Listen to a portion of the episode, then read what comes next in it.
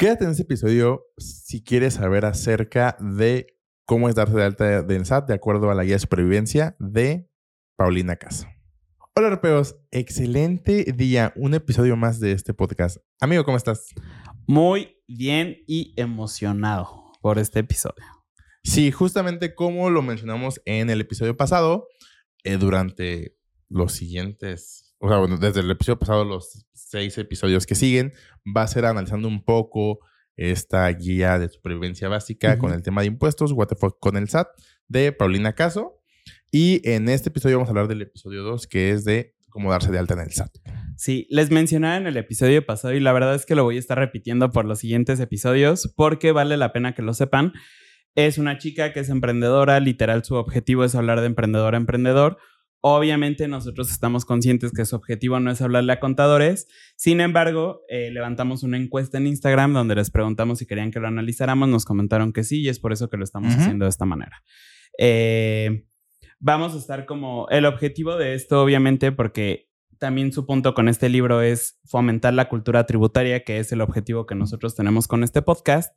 Entonces, eh, literal nada más les vamos a estar comentando como qué es lo que ella toca en su, en su libro. Les sugerimos que lo compren si es que tienen como un conocimiento medio nulo o muy básico de los temas del SAT, porque la verdad es que creo que sí los puede ilustrar.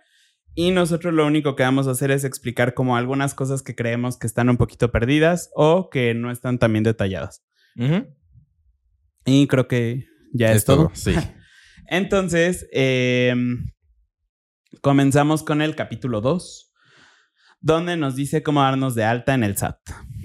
Ah, les comentaba también que eh, es un libro que es súper digerible porque pone algunas cosas como chuscas para que se haga un poquito más sencilla la lectura y algunos memes. Entonces, eh, si tienen oportunidad, adquiéranlo.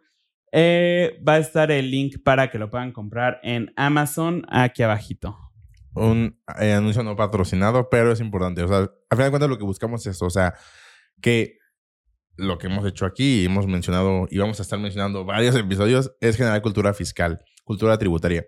Y ella creo que lo hace muy bien, justamente si eres alguien que nunca, que apenas va a iniciar, que quiere saber, oye, ¿puedo contratar a un contador o no? ¿Me conviene? En qué, dependiendo mi, eh, el nivel de ingresos o cuánta actividad tengo en mi negocio, me conviene o no este, tener un contador. Y si quieres aprender como términos también eh, del tema fiscal, creo que es una muy buena opción. En efecto. Y entonces eh, nos dice que normalmente todos nos topamos con la responsabilidad de darnos de alta en el SAT cuando nos damos de alta en un, bueno, queremos entrar a un empleo formal o bien cuando nos queremos convertir en freelancers. Entonces, eh, pues de ahí ya no podemos escaparnos y nos dice que esto de hecho también nos da algunas ventajas, que puede ser acceso a instituciones públicas como es el IMSS, el Infonavit, etcétera. Eh, beneficios para el negocio, porque pues esto obviamente te permite llegar a nuevos clientes, que te vean como una persona más sólida porque estás pagando impuestos y eh, estar tranquilos y felices con sus obligaciones fiscales. Entonces, pues básicamente es eso y nos dice que lo primero que tenemos que hacer es definir qué tipo de contribuyentes somos.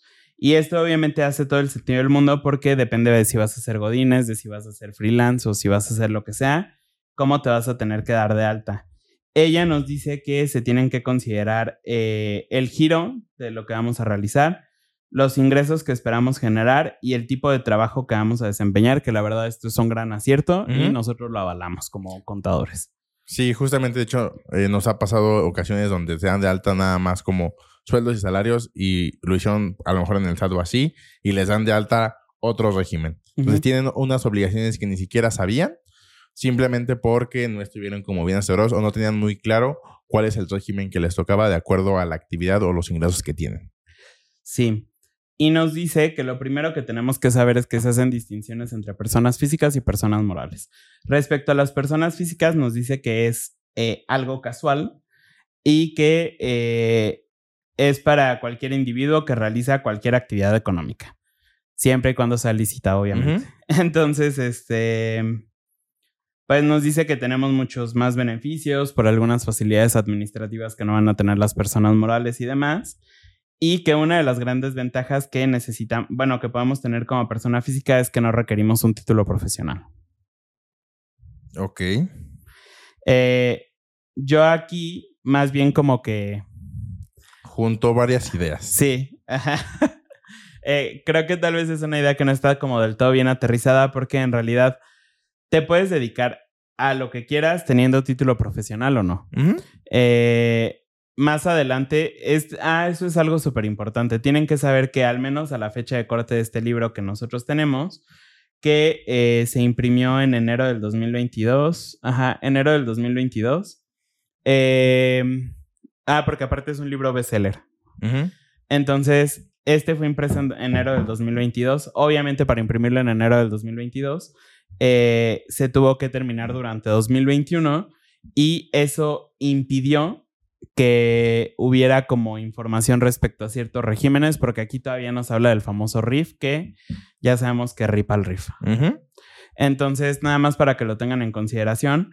Y creo que parte de lo que nos, nos pone en esto de que las personas físicas no necesitan tener un título profesional es justo eso del RIF.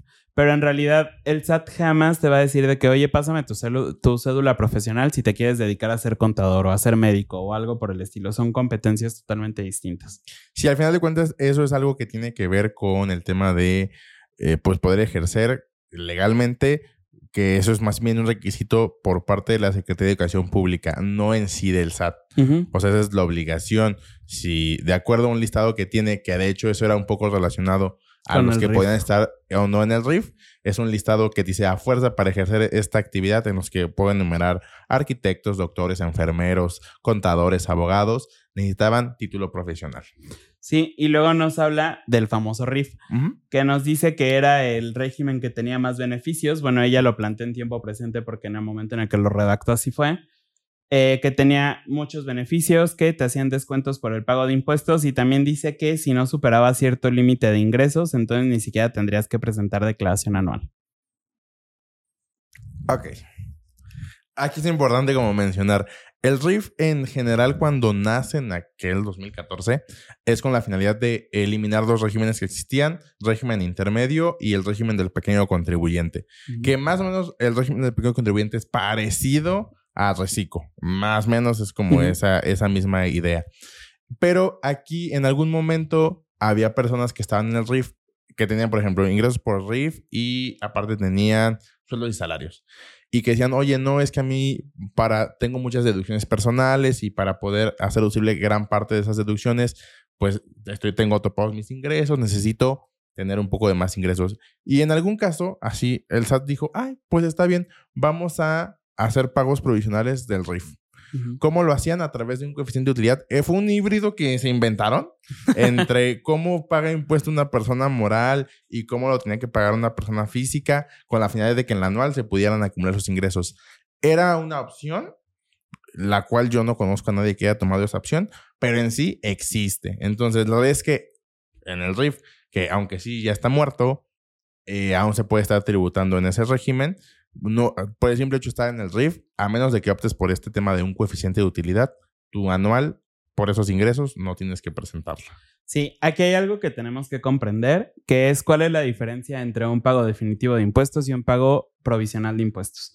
Normalmente cuando todos pensamos en las declaraciones mensuales, asumimos que son pagos provisionales y nos ha tocado que hay algunos colegas que dicen que se hacen pagos provisionales de IVA cuando en realidad no es así. Es un error que puede llegar a haber tan solo en la plática, pero si somos súper estrictos técnicamente, no existe. La diferencia entre un pago definitivo y un pago provisional es el pago definitivo lo presento mes a mes, como por ejemplo es el IVA, y entonces yo veo cuál fue el IVA de mis ventas, cuál fue el IVA de mis gastos, saco mi diferencia y es lo que tengo que pagar o es eh, a favor. No se tiene que realizar un ajuste anual. Sin embargo, por ejemplo, en el ISR sí existen pagos provisionales porque nosotros estamos haciendo pequeños abonos a, cuenta de nuestro impuesto anual y cuando presentamos la declaración anual tenemos que hacer todo un mega ajuste para saber si sí le vamos a tener que pagar al SAT o si más bien tenemos a favor. Esa es la diferencia, que al final en el pago, en el pago definitivo no existe un ajuste anual y en el pago provisional sí existe. Sin embargo, hay algunos regímenes en el eh, en ISR que eran pagos definitivos o pagos provisionales, como en su momento fue el RIF, que era pago definitivo, a menos de que usara lo del coeficiente de utilidad que ya nos explicó Arturo. O el otro que sí existe donde puedes optar uno o el otro es régimen de plataformas digitales. O sea, ahí sí tienes la opción de ser provisionales o definitivos con algunas reglas que menciona para pertenecer a uno de los dos.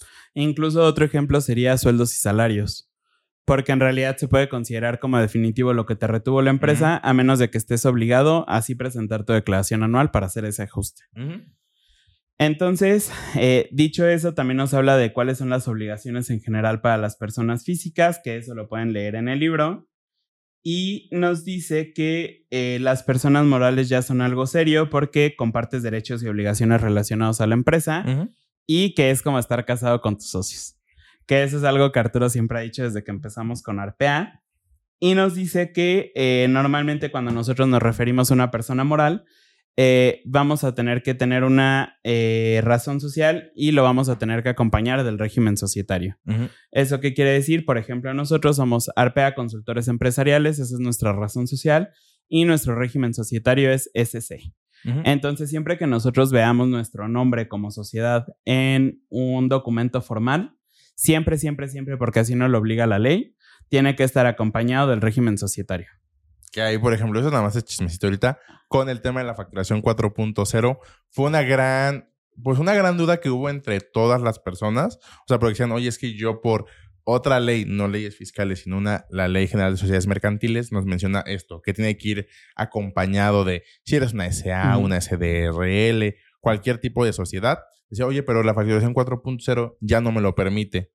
Y sí, en teoría, cualquier, por ejemplo, si tú compras un café a, un, compras una, o sea, contratas una historia con nosotros, la factura en 4.0 va a decir nada más arrepea con todos empresariales y ya no va a decir el régimen societario.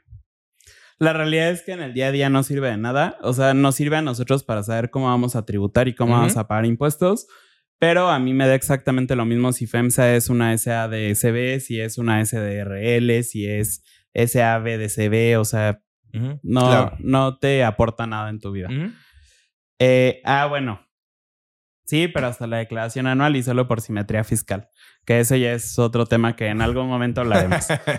sí, pero me llegó ese flash a la cabeza. Y nos dice que hay algunas ventajas en las personas morales que eh, son, o sea, normalmente a veces el gobierno como que da ciertos estímulos de que funda ahorita tu empresa y va a ser este un descuento con el notario o vas a poder acceder a tal crédito. Eso pasó mucho en la pandemia con los créditos del bienestar. Entonces, eh, en ocasiones hay algunas cosas que son más sencillas para personas morales y hay algunas cosas que son más sencillas para personas físicas. Por ejemplo, cuando son em, créditos, Ah, ya lo hemos explicado anteriormente en el podcast, pero normalmente como que asumes que una persona moral va a estar ahí por más tiempo, como que no se va a ir tan fácil por lo que cuesta constituirlo. Entonces, como que tienden a creer un poquito más en ti. Y si a una persona física, por ejemplo, le piden sus estados de cuenta de seis meses, a la persona moral solo de tres. Si a una persona física le piden tres declaraciones anuales, a la persona moral solo de uno. Entonces, habrá cosas que sí van a ser mucho más sencillas, pero también va a haber cosas que sean un poquito más complejas. Sí, que también aquí, hablando de créditos, pues es el tema de las diferentes validaciones que puede hacer con un tipo de cliente entre una persona física y una persona moral. Sí, o sea, dentro de las ventajas que ella menciona es esto, justamente, que también dice que pues obviamente cada uno de los socios que estén en la persona moral van a aportar ya sea dinero, conocimiento, lo que sea, y pues eso obviamente también es una ventaja, y que te hace ver mucho más formal y mucho más sólido eh, ante todas las demás personas. Sí, o sea, porque también de hecho es algo muy común que existe en la industria en donde buscan que todos los proveedores siempre sean personas morales por este, este tema de la... Eh, como el cómo te ves hacia, los, hacia tus clientes. Entonces, sí, siempre que es como una física, dicen, no, oye, ¿sabes qué? Sí te compro a ti, pero constituye una persona moral. Entonces, sí es algo muy común que sucede. Depende, creo que sobre todo a qué te dedicas. Ajá, claro. O sea, normalmente, por ejemplo, si buscas un contador te vale si es física o moral, pero en ocasiones cuando ya das servicios a la industria, sí dicen, oye, pero quiero que seas una persona moral. Eh, después nos menciona algunas de las obligaciones de las personas morales, que en general están bien, solo eh, creo que en las que son, las separas siempre en fines de lucro y de no lucro. Eh, en las que son de lucro, en realidad como que muchas se, se combinan, pero no están como al 100% combinadas, no sé, está, está como complejo aquí, pero eh, hizo falta también como considerar desde mi punto de vista que las personas morales con régimen eh, general y con fines de lucro eh, también deben de presentar contabilidad electrónica, que sí es algo que le atribuye a las personas sin fines de lucro. Ok. sí. Entonces digo, nada más es eso. Nos da algunas diferencias entre mm, las personas físicas y morales. Y una de las diferencias es que dice que los trámites y obligaciones son ligeramente más complejos para las personas morales y aquí es donde digo depende.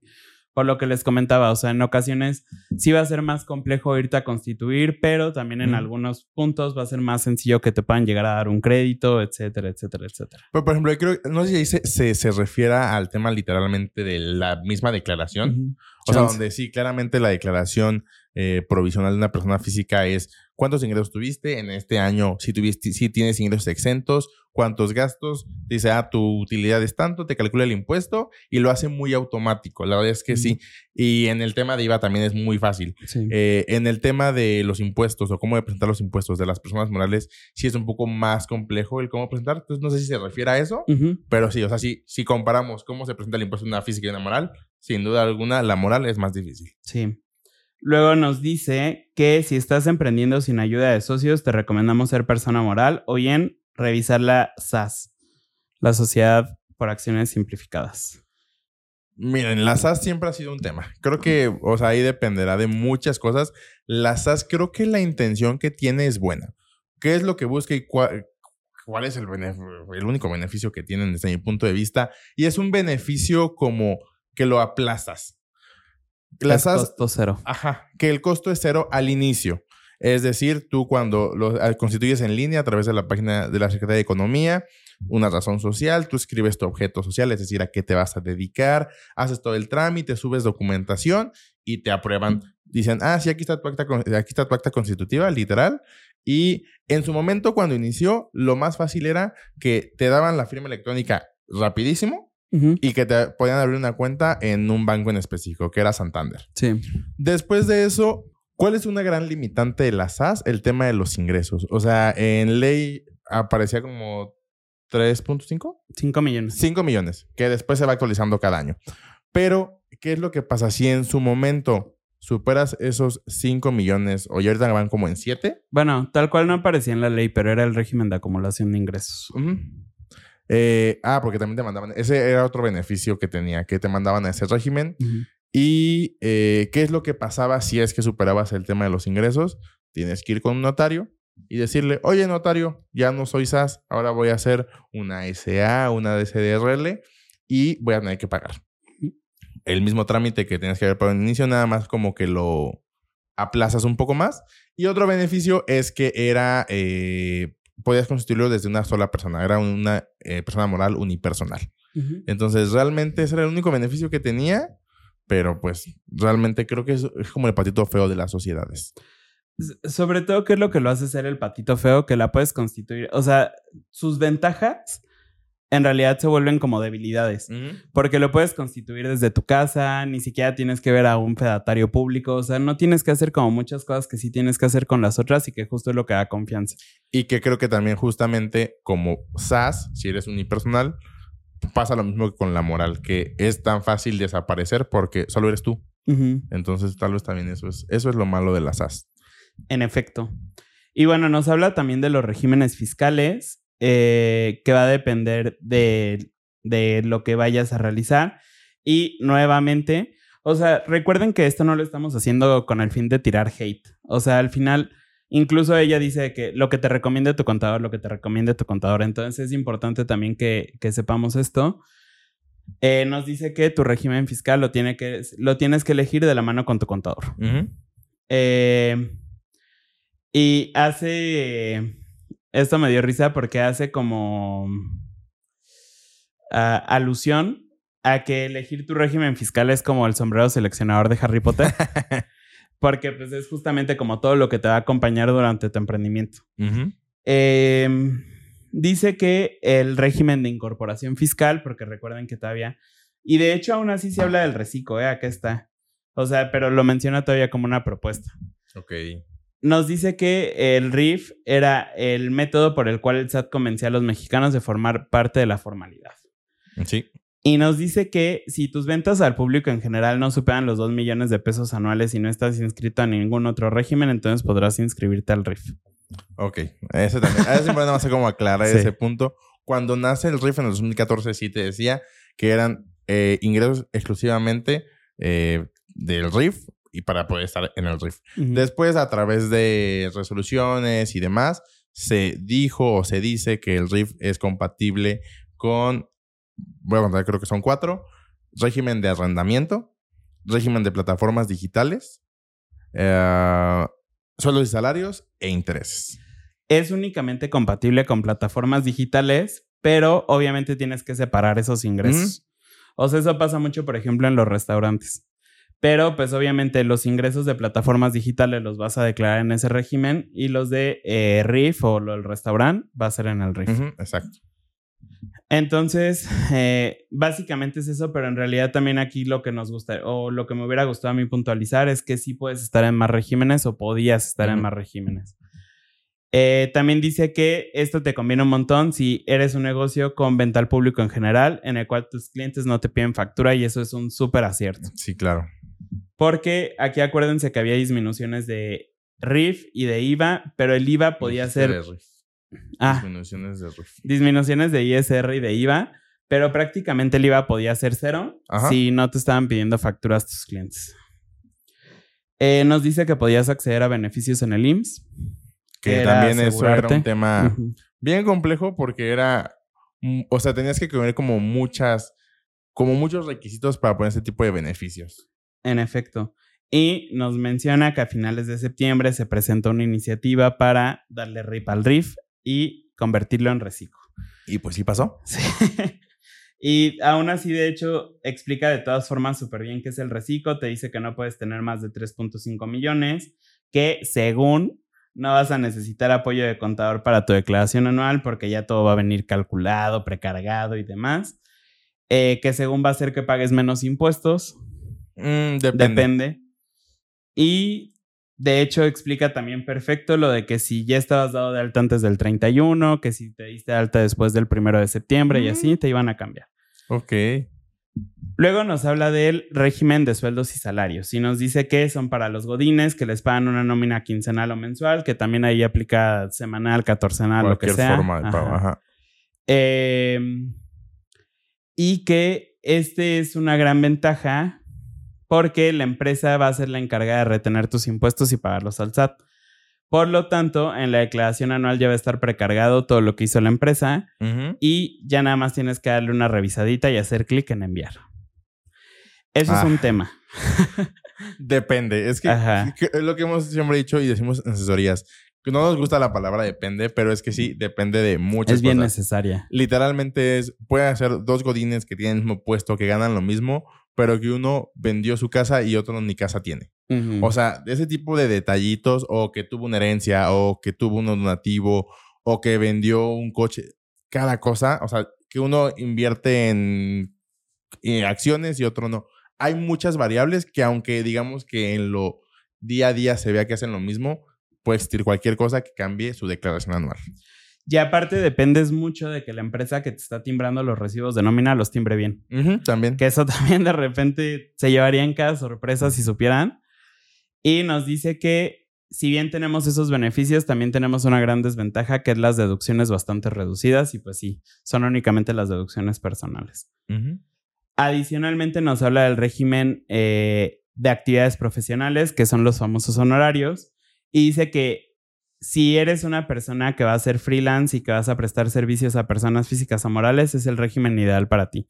En realidad no es que sea el ideal, sino que hasta 2021 era el único que podías tener. Claro, sí, sí. sí. Ahora puedes optar por reciclo, pero pues bueno, en realidad al día de hoy, que lo estamos grabando en noviembre, el ideal es reciclo porque si eres servicios profesionales, tu utilidad tiende a ser muy grande y entonces en reciclo vas a pagar menos. Es correcto.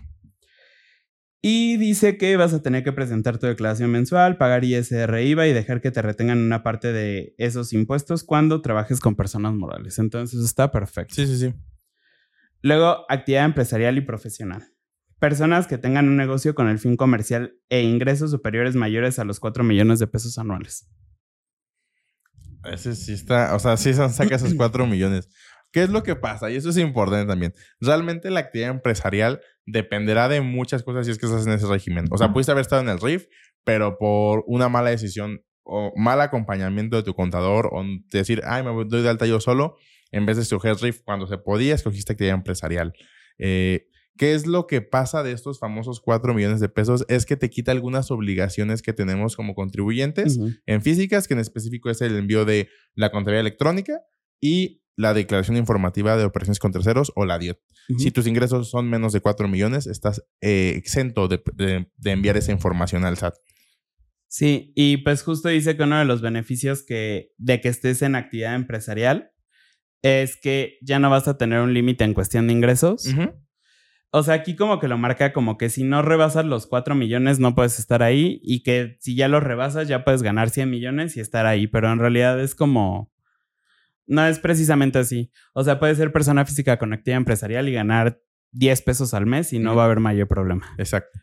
Y que te salvas de las retenciones. En realidad puedes llegar a tener todavía retenciones de IVA en ciertos casos. Más claro. Eh, nos habla súper bien de la historia de las plataformas digitales, perfecto, de por qué se hizo, que era porque algunos proveedores estaban generando ingresos en México y que obliga a que esos proveedores le retengan ISR e IVA a las personas por utilizar sus plataformas para prestar servicios o vender bienes. Ok. Eh, dice, y esto también es una chulada porque lo dice súper bien, que si generas ingresos por plataformas digitales obligatoriamente, y lo pone en mayúsculas, tienes que registrarte en ese régimen que es 100% correcto. Eh, dice que no puedes inscribirte al RIF, que eso ya lo aclaramos un poquito, si son compatibles y pueden coexistir, pero eh, no puedes declarar esos ingresos de la plataforma ni en Recico ni en RIF, pero sí en actividad empresarial. Ajá. Eso es únicamente cuando a la par de lo de plataformas digitales tienes actividad empresarial y entonces el que prevalece es actividad empresarial y se muere plataformas digitales. Es correcto. Em, después nos habla del régimen de arrendamiento de inmuebles. Y nos dice que si tienes rentas o tienes bienes que vas a rentar, este es el régimen adecuado para ti. En realidad es el que te toca. Y en este año puedes optar por reciclo. Y luego nos dice que puedes deducir el 35% del ISR si tienes un local y el 50% si tienes una casa, a lo que se le conoce como deducción ciega, que en realidad es deducción opcional. Este fue un tema que sí, o sea, realmente yo, estos dos primeros capítulos yo no los leí. Solo este punto sí lo, lo quisimos ver porque dijimos, a lo mejor estamos haciendo algo mal. No sé. Estábamos muy preocupados de dónde salió ese 50%. Menciona, y la deducción opcional, cómo es que funciona el arrendamiento. Veámoslo como todo, cómo funciona el pagar impuestos cuando rentas. Voy a poner una casa. La realidad es que tú cuando la rentas, pues nada más el bien existe ahí tú recibes un ingreso, pero la verdad es que no gastas en mantenimientos de manera mensual o no pagas el predial cada mes. Entonces, tus deducciones son muy pocas. La verdad es que si, si no existiera esta opción de la deducción opcional, el ISR sería muy alto para las personas de este régimen.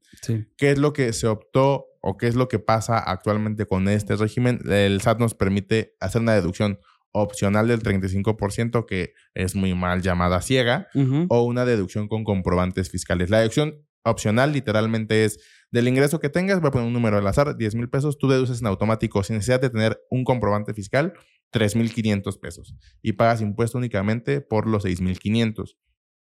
Eso del 50% existía por allá del 2000. O sea, donde si Cuando Marta era una lombriz. Ajá, justamente hace muchos años, hace más de 20 años, si eh, tú rentabas casas habitación, la deducción opcional era del 50% y no del 35%. Entonces, ahí sí fue un gran desacierto porque creo que sí. O sea, si ese libro lo hubieras comprado en 2021 y dices, ah, ¿sabes qué? Yo voy a rentar una casa o rento una casa actualmente, pero no quiero pagar muchos impuestos porque, según yo, voy a pagar muchos, puedo deducir el 50% de la nada y pueden llegar a tener muchos problemas porque dirías, el SAT, oye, ¿dónde sacaste este 50%? Entonces, sí, ese, ese dato en específico sí lo validamos antes y por eso sabemos que ese es del 2000.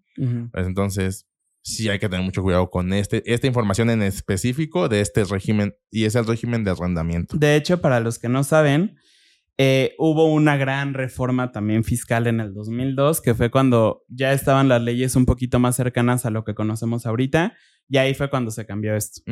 Entonces, pues sí, esto estuvo vigente hasta el 2000.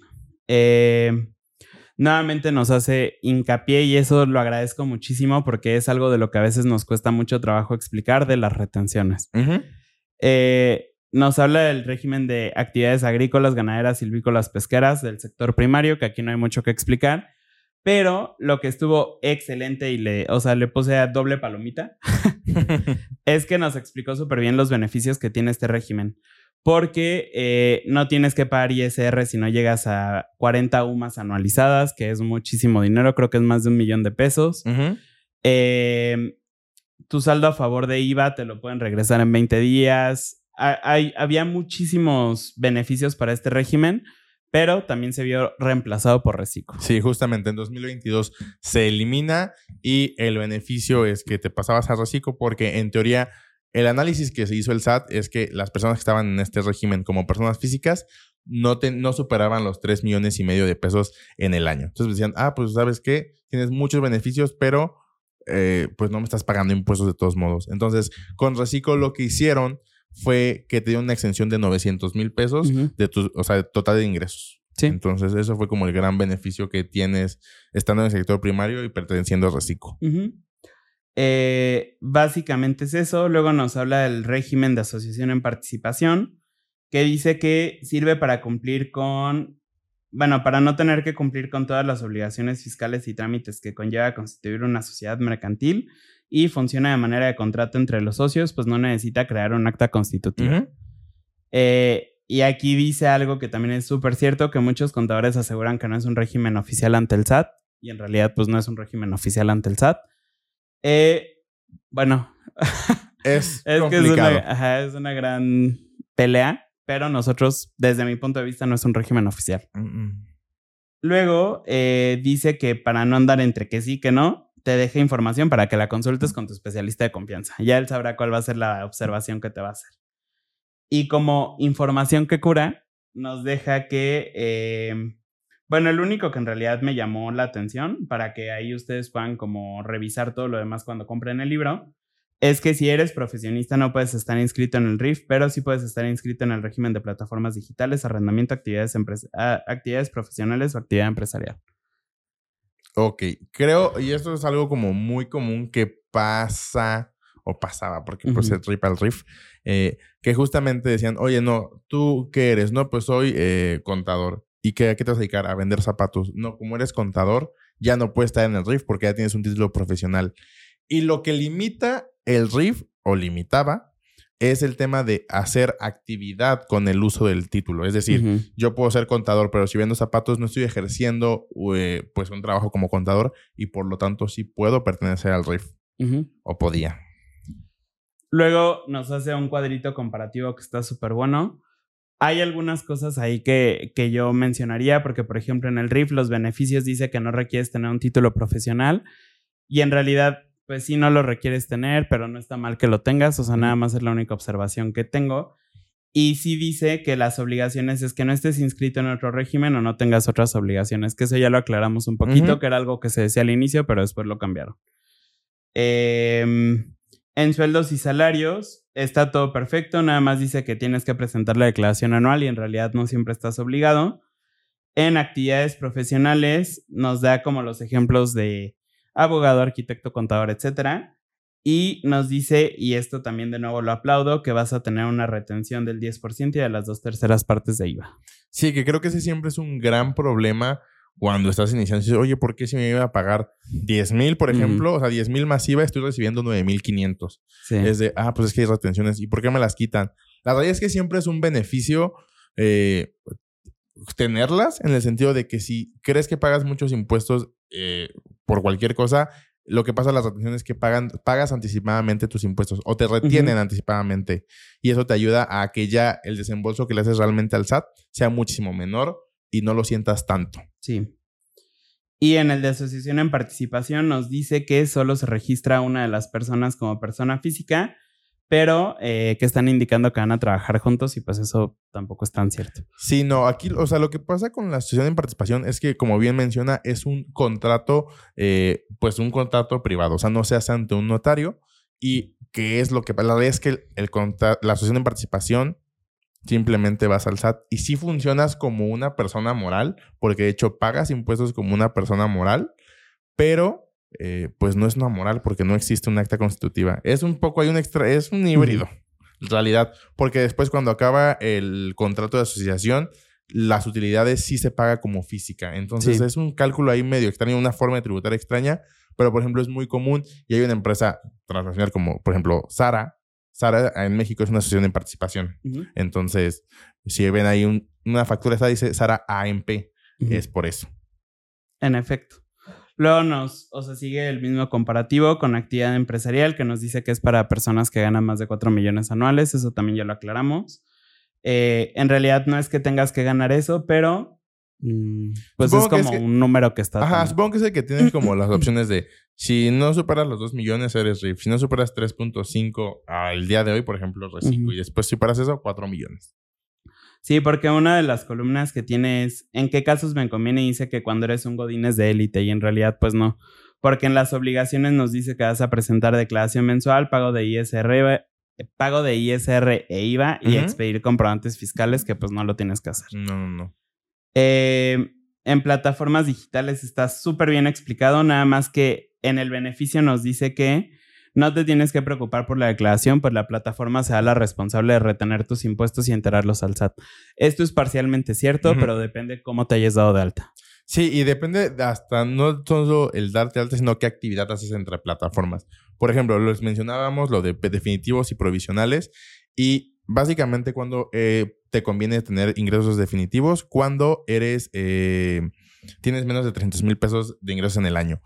¿Y qué es lo que pasa? Que esas retenciones que te hace la plataforma se consideran definitivos, a excepción de los ingresos que tienes pagados directamente del usuario. Un ejemplo muy común es Uber, o este tema de plataformas de transporte, porque muchas veces sí te paga directamente el usuario y esa, ese ingreso, no hace ninguna retención la plataforma. Entonces, de ese, aunque estés en definitivo, sí tienes que pagar únicamente IVA. Entonces, ahí sí tengan como cuidadito. Sí. Y básicamente es eso. En arrendamiento de inmuebles dice que es para cuando rentas un bien inmueble que es tuyo y recibes pagos por transferencia o tarjeta. Ahí, ojo, aunque sea en efectivo, tienen que pagar el impuesto. Nos habla de nuevo de esta retención, de, esta deducción ciega del 35 y del 50%, que ya sabemos que pues en realidad esto era del 2000. Y nos dice que eh, vas a tener una retención del 10% de ISR y de las dos terceras partes de IVA para las personas morales, que ahí depende, porque pues depende qué es lo que estás rentando y para qué va a ser utilizado.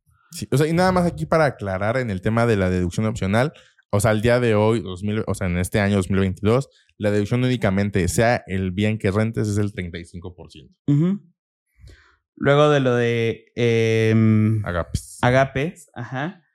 No, está súper bien explicado, nada más, eh, o sea, lo único que noté es en los beneficios que dice que hay deducciones sin factura por concepto de mano de obra de trabajadores eventuales del campo que hay que tener cuidado. O sea, la verdad es que sí, eh, el agape tenía este beneficio de poder deducir sin tener comprobantes fiscales. Entendamos todo este contexto de que es pues este tema de campo del sector primario. Y aquí nada más es, importante precisar que el tema de los trabajadores sí tendrías que tener comprobantes fiscales, o sea, emitir un recibo de nómina, porque los tienes que dar de alta en el IMSS y deben de ser eh, máximo seis meses. Y de hecho, tenían un gran beneficio. Bueno, lo tienen agapes morales, pero tienen una tasa como eh, fija del 7.5 de ISR. Es decir, sea el ingreso que tengan, la retención es de 7.5% y puedes aplicar, si es que les toca, subsidio para el empleo. Entonces, también es un beneficio, gran beneficio que tienen los agapes. Sí.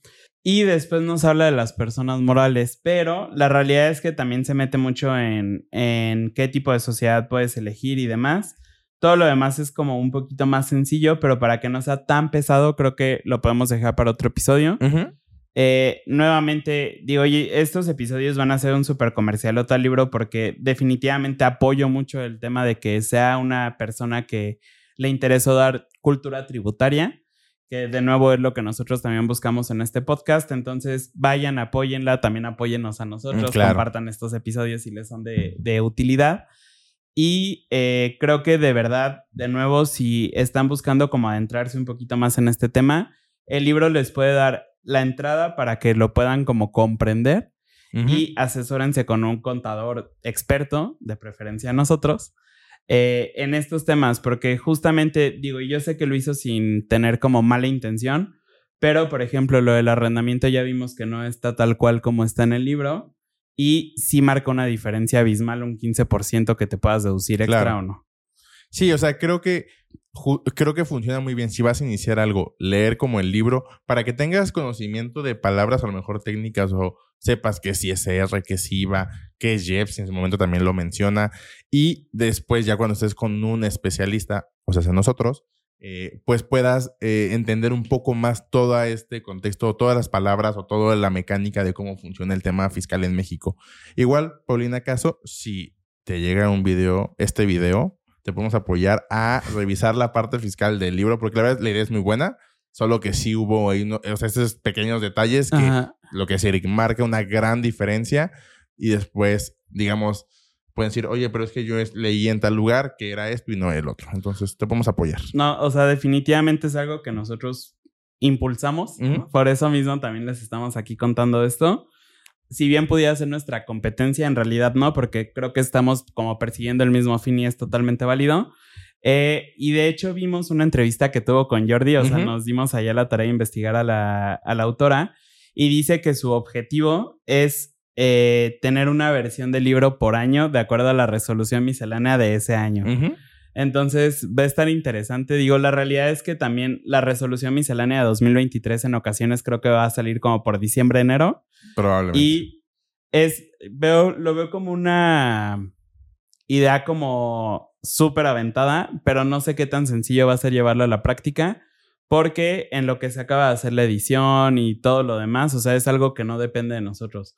En lo que se acaba de hacer la edición, probablemente salga hasta mediados de año. Sí, claro. Sí, sí, Entonces digo, pero creo que su idea es muy buena y de hecho también tiene redes sociales y ahí también comparten algunas cosas de que cómo saber en qué régimen estoy. O sea, está, está bastante bueno. Vayan a checarlo. El link de compra está acá abajo en Amazon y creo que es todo ahora sí por el episodio de esta semana. Creo que sí. Eh, igual a nosotros síganos en redes sociales, Facebook, Instagram, YouTube, eh, Spotify, etcétera. Reddit, Ajá, Reddit, TikTok. TikTok. Y eh, si tienen alguna duda de este libro o de lo que sea, lo pueden, asesor- lo pueden, eh, pueden contratar una asesoría en nuestra página web y lo podemos revisar sin problema alguno. Sí, ahora sí creo que siendo todo. Yo soy Arturo. Yo soy Eric. Juntos somos Arpea y nos vemos la siguiente semana.